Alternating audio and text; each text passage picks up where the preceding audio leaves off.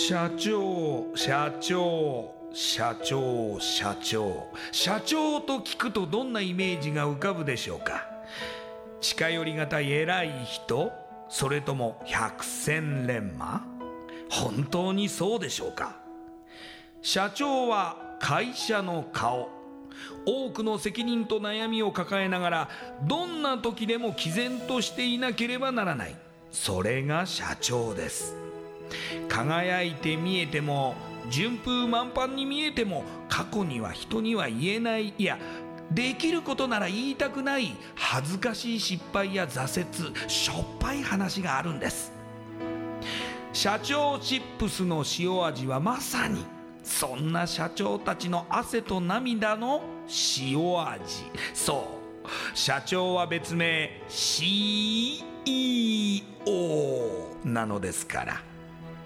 この番組ではそんな社長たちのしょっぱい話をあなたのビジネスや仕事に生かしてもらいたい。将来社長を志す人たちに希望を届けたい。という思いのもとさまざまな業種の社長インタビューを紹介していきます。エスプライドプレゼンツ日本の底力。社長チップスラジオ。この番組は株式会社エスプライドの提供でお送りします。社長チップスってなんだろう？辞書で調べてみた。社長のカード付きポテトチップスで他の参加社長とのネットワーク作りにもなりメディア露出の PR 戦略も伝授？どういうこと？日本の底力社長チップスエスプライドプレゼンツ。日本の底力。社長チップスラジオ。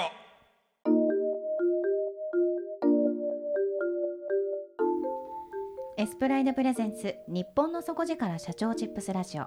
こんばんは。社長応ナビゲーターの西川真理子です。今夜のゲストは株式会社スターワート。代表取締役菅島大輔さんです。菅島社長よろしくお願いします。よろしくお願いします。ではまずはじめに私の方から社長のプロフィールご紹介させてください。菅島さんは1972年神奈川県横浜市のご出身です。さまざまな過酷な営業職を経て独立され小売業サービス業人材事業不動産事業ビルメンテナンス事業など幅広く展開。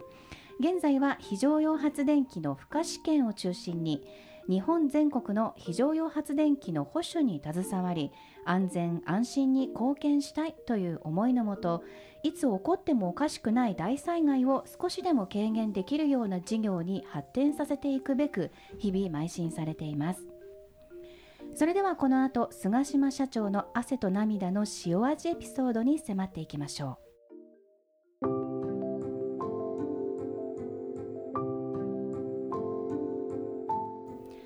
社長まずですね、えー営業職を経て独立されているということで何かの営業をされていたんですよね？そうですね。あの宝飾品を、はいはい、頑張って売っていました。はい、はいあのまあ宝石宝石ですね。とかですよねそうですそうですそうです。営業というとよくあるその訪問して販売されるみたいな形なんですかまあ、ね。訪問もたまにはするんですけど、はいまあ、基本的にはあの電話をかけて、ええ。あの来ていただくっていうかご来店いただいてああで一生懸命良さを説明して販売するという。ちなみにはい。どのぐらいの宝石のはい。なんていうんですかね、はい。お値段感なのかとかどういう宝石の種類なのかとか。ああそうですね、えー、50万から50万100から。100 150万ぐらいはあ。ですか結構高価ですよね。なかなかいい値段しますねでも、はい。おなんかお電話して切っていただけるものなんですか？なかなか難しいですけど、はい。まあこれがまたやっぱりこう鍛えられるとですね、えはい、もうついもうしょあの行ってみようかなみたいな、え来てくれるようになるという。そうですねはい。なぜその会社に入ることになったんですか？いや僕もともとあの、まあ、宝石なんか綺麗なものが好きで,、はい、はい、でなんかその当時フロムメーカー何かで、えええージュエリーアドバイザーって書いてあったんですよね。あでまあねこう綺麗なお姉様たちと綺麗な宝石に囲まれてなんかこうねいい仕事ができるんじゃないかと。はい。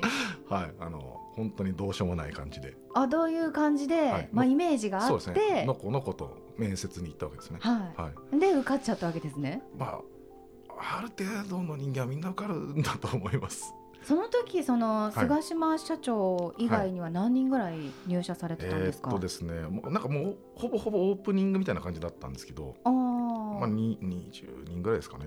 うん。でたまたまその面白いエピソードがあるんですけどはい。面接に行く途中の電車で古い友達2人に会うんですね。はい。でなんとその2人も面接だ一緒の面接だったっていう。同じ会社の？そうです。はい。はあみたいな。はびっくりして。いでその方たちも入ったんですか？3人受かりましたね割とじゃあまあ仲良しなお友達と一緒に入社されて共に苦労されたということですね。はい。そうですね。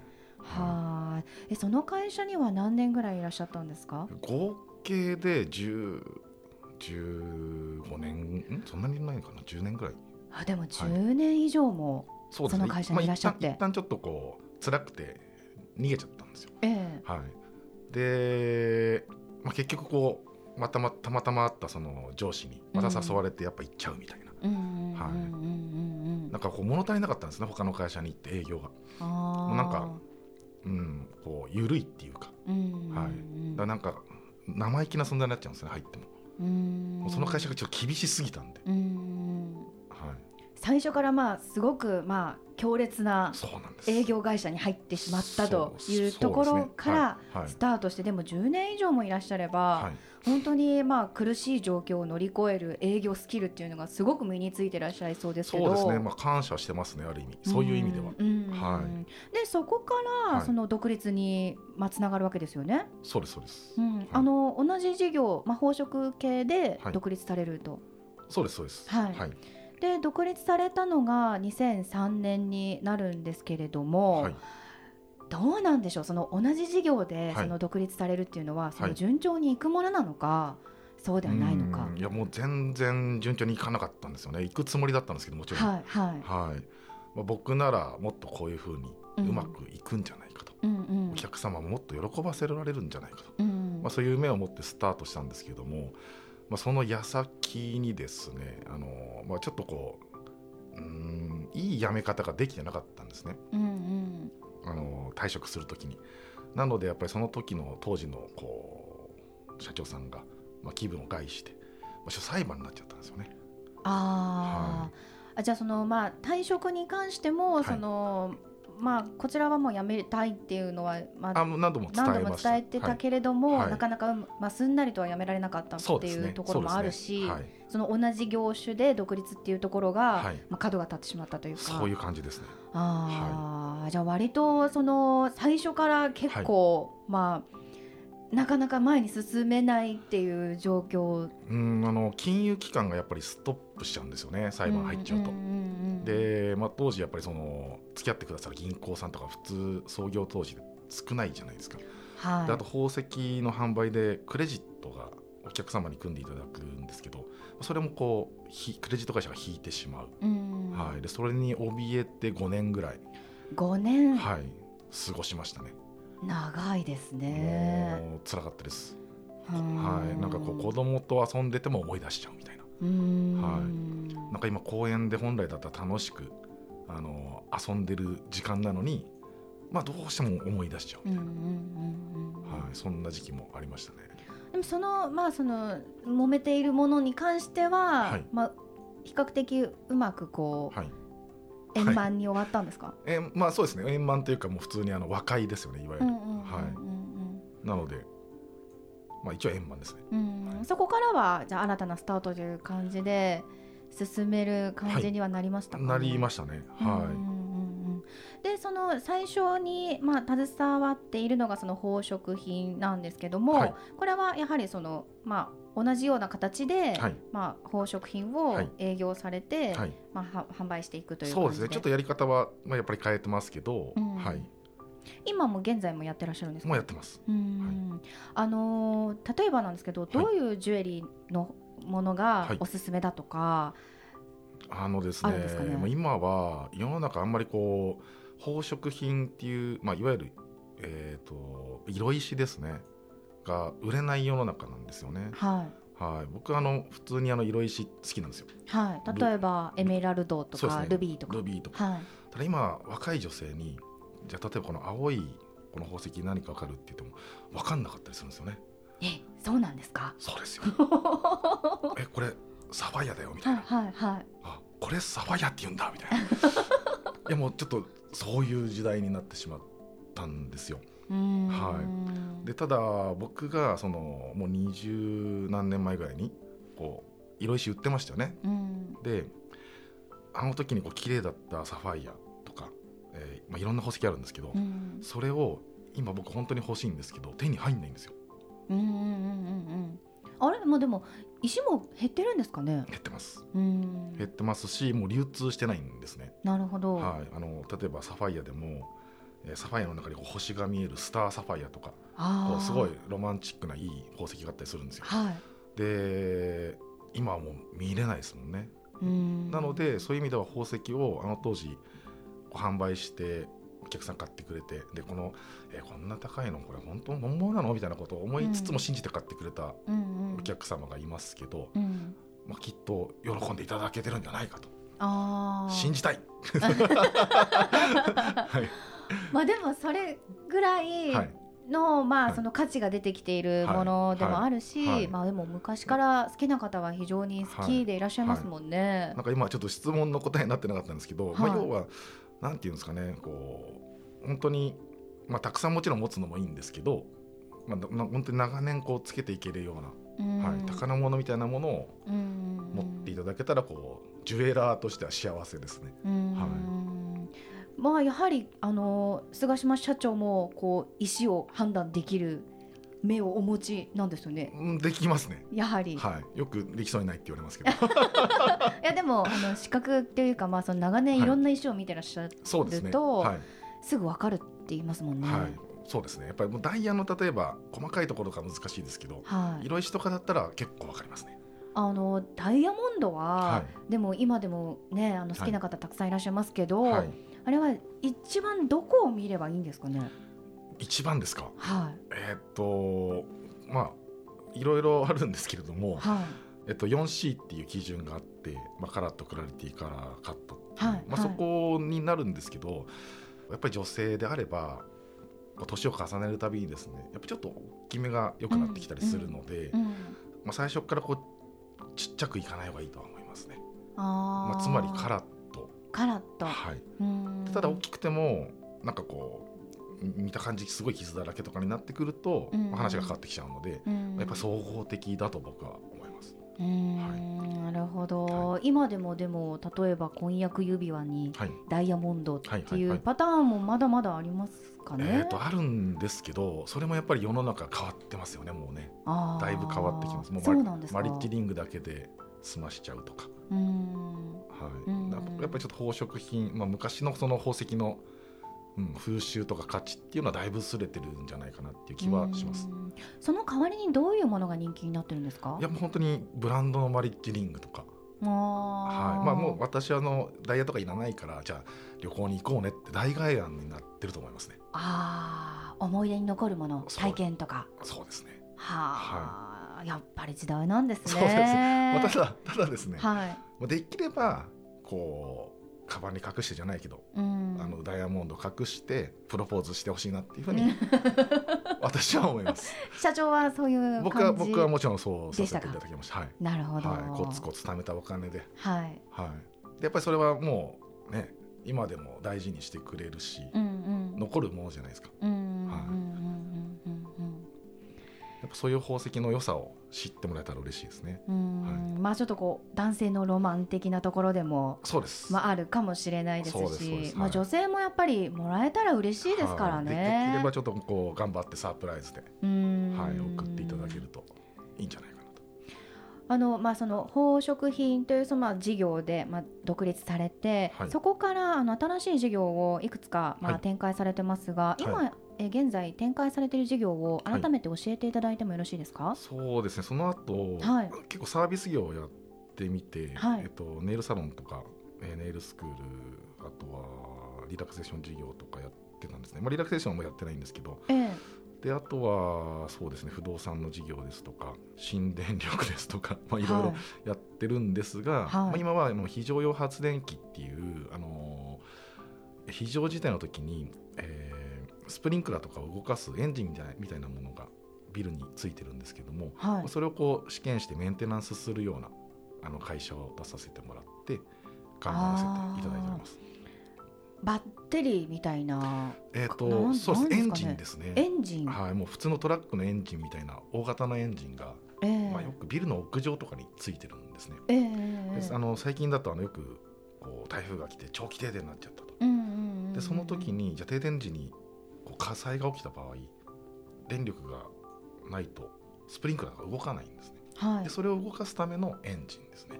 なるほど、はいそのビルだったら必ず設置されているっていうことですとよね。ややや大きめのビルになりますね。はい、まあ基準としてはもう総面積1000平米ぐらいのうんビルであれば大体ついてるかなと。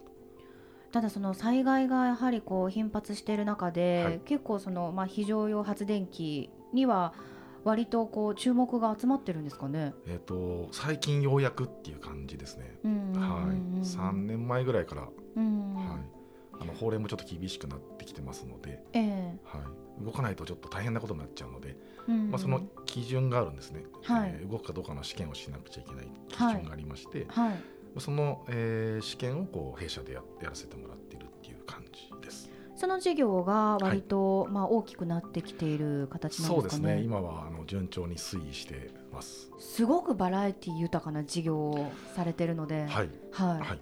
なんかこうあれもこれもで、はい。なんか大変そうだなと思うんですけど、そうですね。最近ですと新卒採用支援事業とか やってたりするんですけれども、はい。あのこの非常発電機の仕事がすごく楽しくて自分は、ええ。はい、やっぱりその世の中の人にひこう人の安全に貢献するっていう気持ちで仕事ができるので、はい、なんかこう今までだらしなく生きてきたのでここからはちゃんと人のために そんなことはないと。頑張って生きていけたらなという感じですかね。このでもビルのその非常用発電機のメンテナンスっていうのは全国のビル対象に行ってらっしゃるんですか、はい。まあ、今はもう、えー関東が中心ですけれども最近ですと、まあ、大阪とか九州とかもやらせてもらってますし東北とかもやらせてもらってます、はい。定期的に行う必要があるっていう。そうですね。年間あの1回必ずやらなくちゃいけないとう。いうか、はい、んじゃあもうその菅島社長も全国を飛び回る感じなんですかね？私はそうでもないんですけれども、はい。まあ、社員たちは全国行ってますねこれ携わる方には、はい。こう資格が必要とかそういうことなのは、えー、とありますね。ああ、はい。なるほど、はい。まあ、ただあの、まあ、弊社はそのサポートもしているので、ということですよね？はい。まあ、消防設備士とか今いろんな資格があるんですけれども、はいはい。まあ、やっぱりあのうちの場合やるからにはですね、えー、としっかりとこう修繕修理せ修繕までできるようにあのなっていただきたいので、うん。はい、そういう技術的なサポートを、うんうん。はい、で最近ですとあのそのいわゆる、えー研修センターですね倉庫借りてでそこにあの非常発電機を置いてっていう計画がありまして、はい。まあ、今年中にはあのオープンする予定です。なるほど、はい。でそこでまあ研修もできると。そうですね。そこでもうあのいわゆる、えー非常発電機もう何でもできるような人間がこう教えるような研修センターですね。はい、あのそういうことに携わる方っていうのは例えばうんタイプ的にははい。どういう方が多いんですか、そのまあ社員さん。まあちょっと言い方難しいですけど真面目な方が多いですね。そうですよね、はい。なんかこうまたジュエリーとはまた全然色が違いそうだなという印象を受けたんですけども。色が違いますね。全然違いますかはい。全然違いますね。でもそれぞれ一括であ採用一応あの、えーと非常発電機の方は子会社化してるので、あ全く別になるわけですね。そうですね。はい、うんうんうんうんあのーまあ、いろんな事業をされていく中で、はい。そのいろんな社員さんも増えてきていると思いますけれども、はい。はい。菅島さんの中では、はい。こう会社をどういうふうにしていきたいっはい、てい。うこの展望はどのようにお考えなんですか、展望はですねやっぱり顧客第一主義じゃないですけれども、はい。あのまあ、ただ単に試験して終わりっていうような会社ではなくてあの本当に目的は何なのかって言ったらやっぱ安心安全ですので、まあ、そのキーワードでどんどんどんどん深掘りしていきたいというふうに僕は思ってます。はい。まあ災害アドバイザーとまではいかないですけれども、うん。はい、やっぱりそのどの会社も従業員さんがいらっしゃってじゃあ災害が起きた時にうん。どうするんだっていうようなサポートができるぐらいまで進んでいけたらなっていうちょっと今最近理想が出て、うんはい。まあ、現現在はその発電機のみ、うん。なので。はい。はい、うんただいろんな企業様と出会うきっかけもありますので、はい。まあ、そういうキーワードで何かビジネスも、はい、広げていけたらなっていうような理想が出てきてるというか。でもご自身ははい。すごくまあスパルタ教育されて、はい。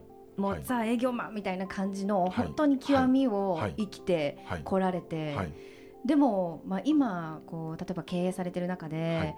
そういう方ってもういらっしゃらないじゃないですか。僕出てこないじゃないですか、はいはいはいはい。なんかそのあたりでギャップってないですか？わあそうですね。うーんまああるにはあります。あでももうしょうがないですよね。しょうがないっていうかうん。はいあった方がいいと思いますね。うーん、はい。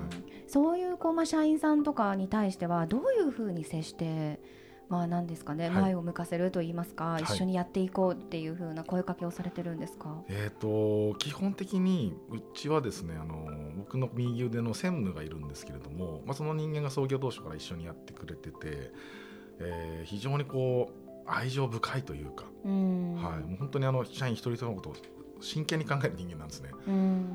まあ当たり前と言われてればそうなのかもしれませんけど、まあ、そういううんヒアリング能力ですかね、うんうんうんうん。常にコミュニケーション取ってますし、はうーん。い、でまあ昔みたいな感じでは接しない、教訓として はい。あるということなんですかね。はい。反面教師と言いますか。は昔はなんかね本当怒鳴るのも当たり前だったりとか、うんうんはいうんそれややったら終わりなので、うん。はい。まあ、その、はい、パワーがあるなら。うん。はい愛情で。また、あのー将来社長になりたいっていう若い方たちも、はいこれからたくさん出てくると思うんですけれども、菅島社長のご経験からアドバイスメッセージ最後にいただけますか？はい、ありがとうございます。あんまりこう不安とか、えーで躊躇されるぐらいだったらもう絶対にしないでほしいですね。うんうんよくあのー10年前の自分に、えー会ったら何て言ってあげますかみたいなそういう質問があったりするんですけど、ええ。例えば僕が10年前20年前の自分に会ったらいや心配するなと。独立しても最初は辛いけどうん。うまくいくから頑張れって言うんですよね。うん。はい。まあ、そういう、まあ、感じじゃないですけど、はい、10年後の自分と会ったりとか10年前の自分とこう想像して会ってみて、まあ、多分やれって言うと思うんですよね。はいうん。だから躊躇せずに頑張ってほしいです、まず進んでみてほしいと。そうですね。うん。はい。ありがとうございます、はい。今夜のゲストは株式会社スターワート代表取締役菅島大輔さんでした。ありがとうございました。ありがとうございました。インパクトのある PR がしたいけどどうしたらいいのか。採用の時学生の印象に残せるようなものがあればな。社長同士のつながりを作りたいんですけど。社長さん悩んでいませんか？その悩み解決しましょう。日本の底力社長チップス。